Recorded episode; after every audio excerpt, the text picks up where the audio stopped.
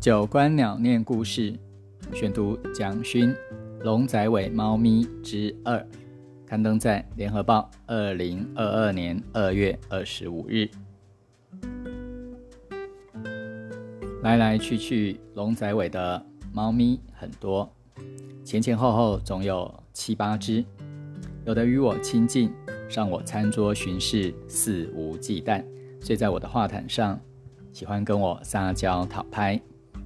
也有的始终坚持做流浪猫，偶然蹑手蹑脚，偷偷靠近我放在廊檐下的猫食，吃两口。不幸刚好我走出去，他们惊慌瞪视着我。我虽然尽量温柔说你好，他们还是一溜烟快速逃走。让别人害怕，让一个动物紧张惊慌，让另一个生命不安。都不是愉快的事，也应该尽量避免。法家政治里有时强调“术”，技术的“术”，帝王之术，其中包括威严，让被统治的臣民害怕。传统戏剧里，衙门审案一开始就是两旁衙役用虎豹的嗓音低吼“威武”，那声音让庶民百姓闻声丧胆。不自主先矮了一大截，双膝一软，跪在地上，恐惧使头脑一昏，有的没的，大概什么事情也都招了。漫长的人类文明，恐惧成为统治的手段，成为辖制他人的手段。恐惧有时也成为许多族群生存的状态，在恐惧中活着，因为恐惧，甘心等待被凌虐。被侮辱、被奴役，传统戏剧也不乏官员出巡，前端有肃静、回避的牌子，仪仗森严；前后都是随扈打手，老百姓只有敬而远之。需要别人怕你，需要别的生命在你面前恐惧发抖，原始生态世界都存在。我不确定文明的教养。善与慈悲，有一天是否能使生命与生命间有真正的平等与尊重？万物并育，彼此互助，不相害，没有恐惧。曾经，白种人使许多有色人种恐惧；曾经，罗马帝国让基督教徒恐惧；曾经，基督教让异教恐惧；曾经。伊斯兰教让基督教恐惧，曾经纳粹让犹太人恐惧，日本让东亚人恐惧。恐惧像一种因果，冤冤相报。我用曾经盼望都能过去。二十一世纪有新的恐惧在滋生蔓延。富人仍然让穷人恐惧，有权力者依然让手无寸铁的人恐惧。我们终究可以免于恐惧吗？我们终究可以摆脱恐惧的因果吗？让他人或他者恐惧，多么可耻！人类有一天或许会了解，让他人或他者害怕。是自己多么大的耻辱！一只黄猫，一只黑猫，看到我总是像看到鬼一般与我对望，快速溜走。被当成鬼一样，毕竟是被侮辱的感觉吧。就俄国作家杜斯妥也夫斯基使我震撼的小说是《被侮辱的与被损害的》。书里描写一名高贵军官在酒馆喝酒，一个老乞丐模样、衣衫褴褛、行销鼓励的老人瞪视着军官。军官社会地位很高，他习惯受人尊敬。一个卑微贱民的瞪视，对高贵的军官而言是不敬的侮辱。多么无礼啊！军官因此斥责老人，老人一语不发，呆若木鸡。继续瞪视，眼神呆滞。军官愤怒极了，想拿鞭子抽打这老人。军官怒气冲冲，咆哮着靠近老人。在威武暴怒的军官面前，老人忽然全身发抖，好像要诉说什么，终究说不出话，口吐白沫，倒在地上死了。那个故事我看了很多次，青年时看的，细节记不清楚了，只记得濒临死亡的老人空洞绝望的瞪视。被侮辱与被损害的老人暴毙前的瞪视，或者我的宅院里猫咪害怕我的瞪视，是被侮辱的生命回报高贵世界的最后的诅咒吗？我想得太远了。然而，那两只一见我就恐惧害怕的猫咪，的确让我觉得自己是手拿鞭子的军官。它的高贵、威权、矜持或傲慢，瞬间被侮辱了。这个军官，他此后一生都会记得那老人的瞪视吧，像他高贵庄严的生活中一道难堪的疮疤。那道疮疤存在。高贵庄严，总要不安。被侮辱与被损害的生命，只有用这样让你不安的瞪视，回报侮辱他与损害他的世界吧。在猫咪来来去去的几个月间，我从它们身上体会了恨，也体会了爱，体会了恐惧、逃跑，也体会了信任、依赖。无论是恨。或者爱，我都没有为它们命名，我仍然一律叫它们猫咪。亲近我的，我说：“猫咪，别吵我，还要睡一会儿。”恐惧我的，只有望着它们逃走的身影说：“猫咪，别怕，对不起，吓到你。”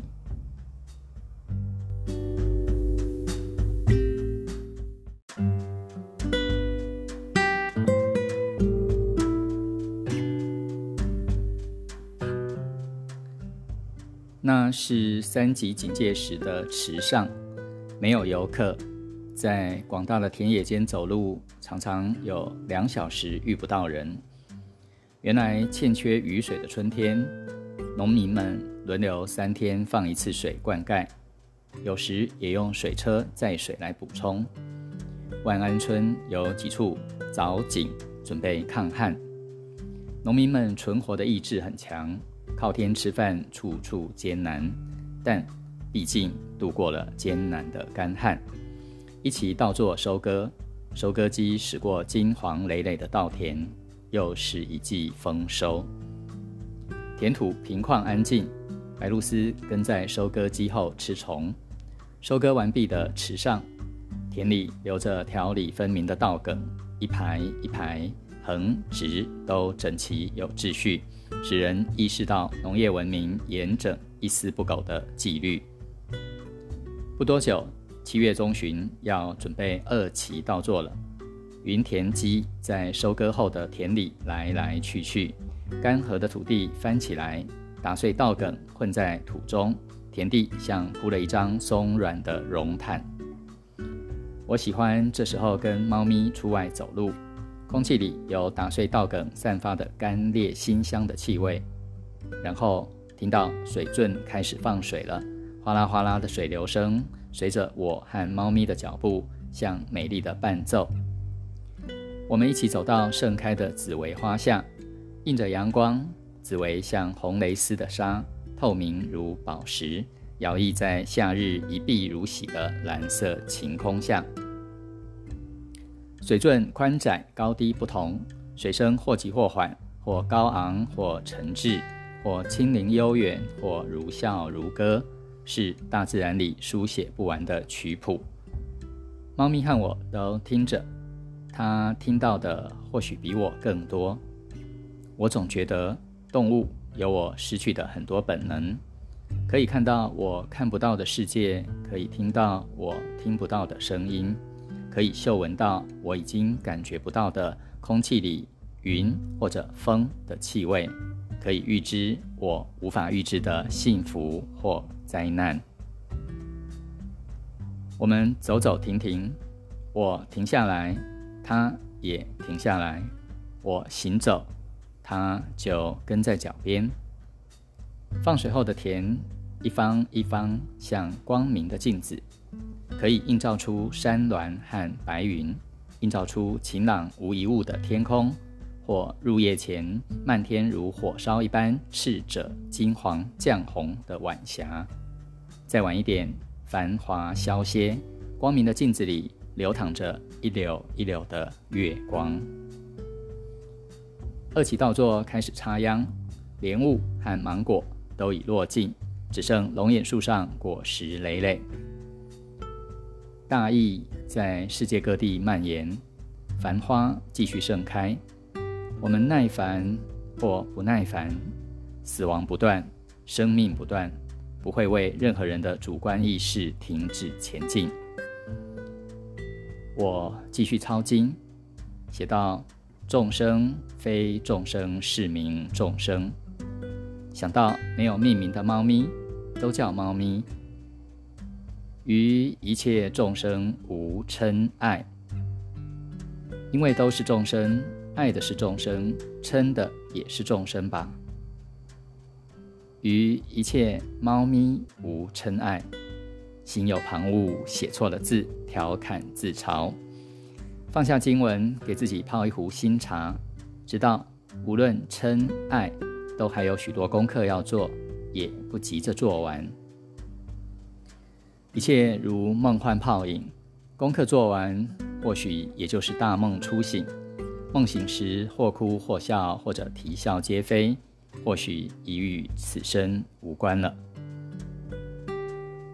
三级警戒慢慢缓和下来。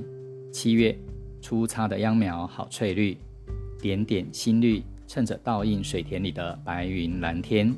天地呵护下的幼嫩生命，浩大天地舍不得不生养的婴儿，平静的龙仔尾岁月，我竟妄想可以这样天长地久。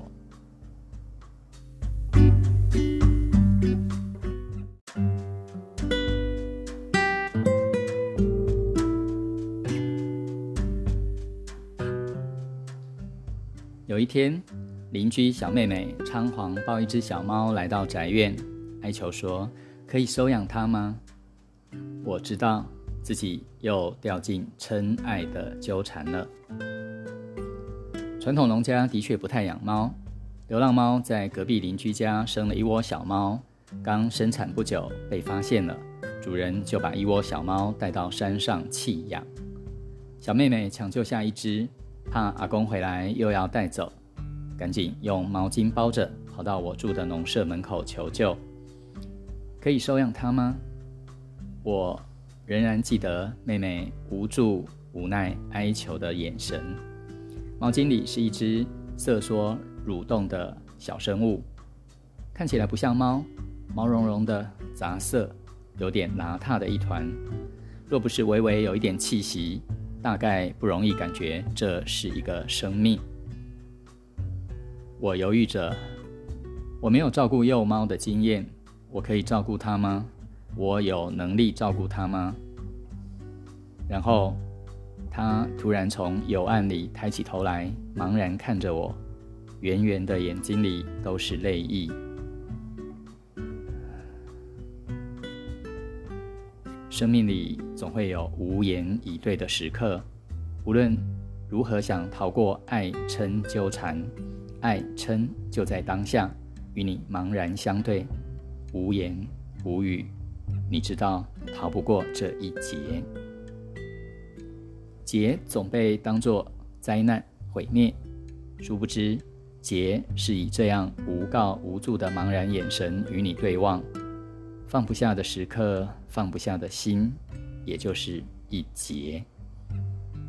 劫被当作苦，人是习惯说劫苦，殊不知劫是这样温柔深情到让人落泪。《红楼梦》，宝玉、黛玉初次见面，宝玉说：“这妹妹我见过的。”黛玉心中一惊，如此面熟，那便是他们生命里的劫吧。我与多少生命在劫中相遇，爱嗔纠缠，如同此时与我对望的这茫然无告的眼睛。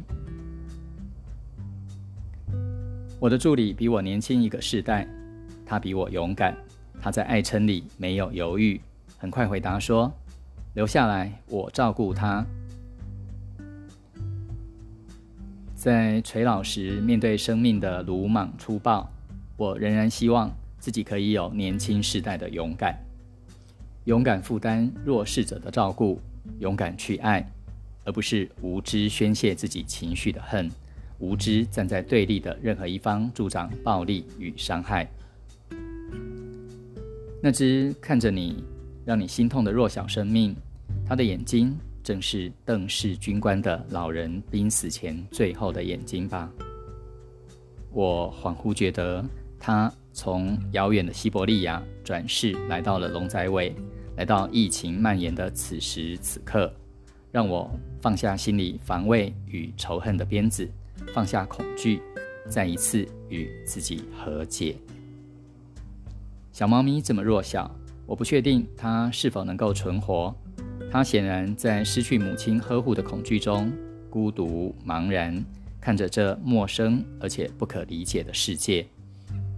它瑟缩发抖。炎热的八月，它是从心底感觉到存在的寒冷吧。助理已经骑了摩托车到处找羊奶。为什么是羊奶？出生的奶猫不能喝牛奶。我焦急万分，感觉到毛巾覆盖着的身体不正常的抽搐。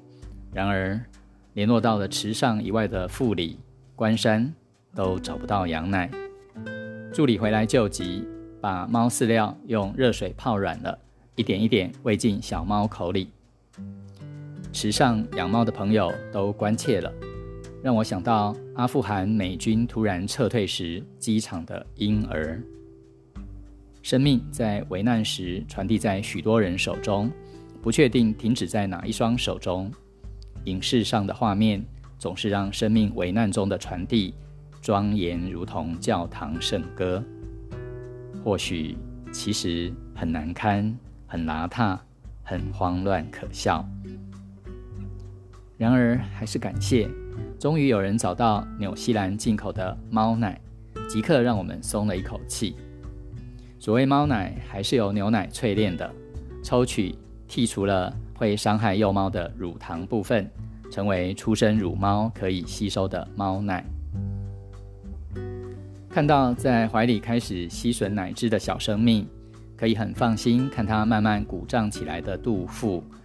看着它蓬松有光泽的棕灰夹黑条纹的毛，看它有力气喵喵叫着，看它一蹬一蹬在床榻上行走，好像后腿没有力量，是瘸腿吗？刚出生都这样吧。我们上网找了很多关于出生乳猫喂养的资讯，有了新的关心，看年轻助理拿着卫生纸在床上擦拭小猫四处留下的尿液。小猫也追着卫生纸团玩耍，忽然觉得悲剧也可能变成喜剧。我的抄经工作停了好几天，写到“众生”二字，还是会误写为“猫咪”。猫咪非猫咪，是名猫咪。新插的秧苗翠绿明亮，在风里飘摇。八月了。疫情有缓和的迹象，走过土地祠，龙仔尾这样一片清明，我低头何时敬拜？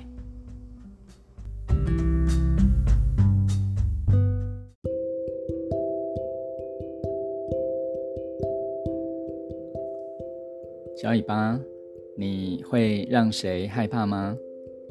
在自然法则下，恐惧。也许是生物重要的求生本能，心有疑惧才能趋吉避凶。但在文明进程中，人类逐步觉悟到，被恐惧应该是一种耻辱，免于恐惧的自由乃成为世界人权宣言标举的权利之一。文明与理性属于一卦，应该如何或怎样最好，成为判断事情的指标。自然和浪漫则走在一道，直觉率性或感情用事，才是真实本然的自我。望着将被弃养的新生乳猫，成熟的大人当然会理性的算计，结论多半不宜贸然收养。天真的小孩只顾着浪漫的同情，怎么能辜负那茫然无告的眼神？二者的较劲结局如何呢？蒋勋说得好：“人总有劫，若是你的劫，便会浪漫的承受。”如果领悟这个道理，在劫难逃。我们生命中的许多人事物都是劫，爱嗔纠缠，就别再怨，别再悔，好好修行今生的结魔。小尾巴可知道，蒋勋和猫咪散步的龙仔尾，疫情下走两个小时不见一个人的田间小路，就是。与假日里游人如织、自行车络绎于途的博朗大道交汇的天堂路所在。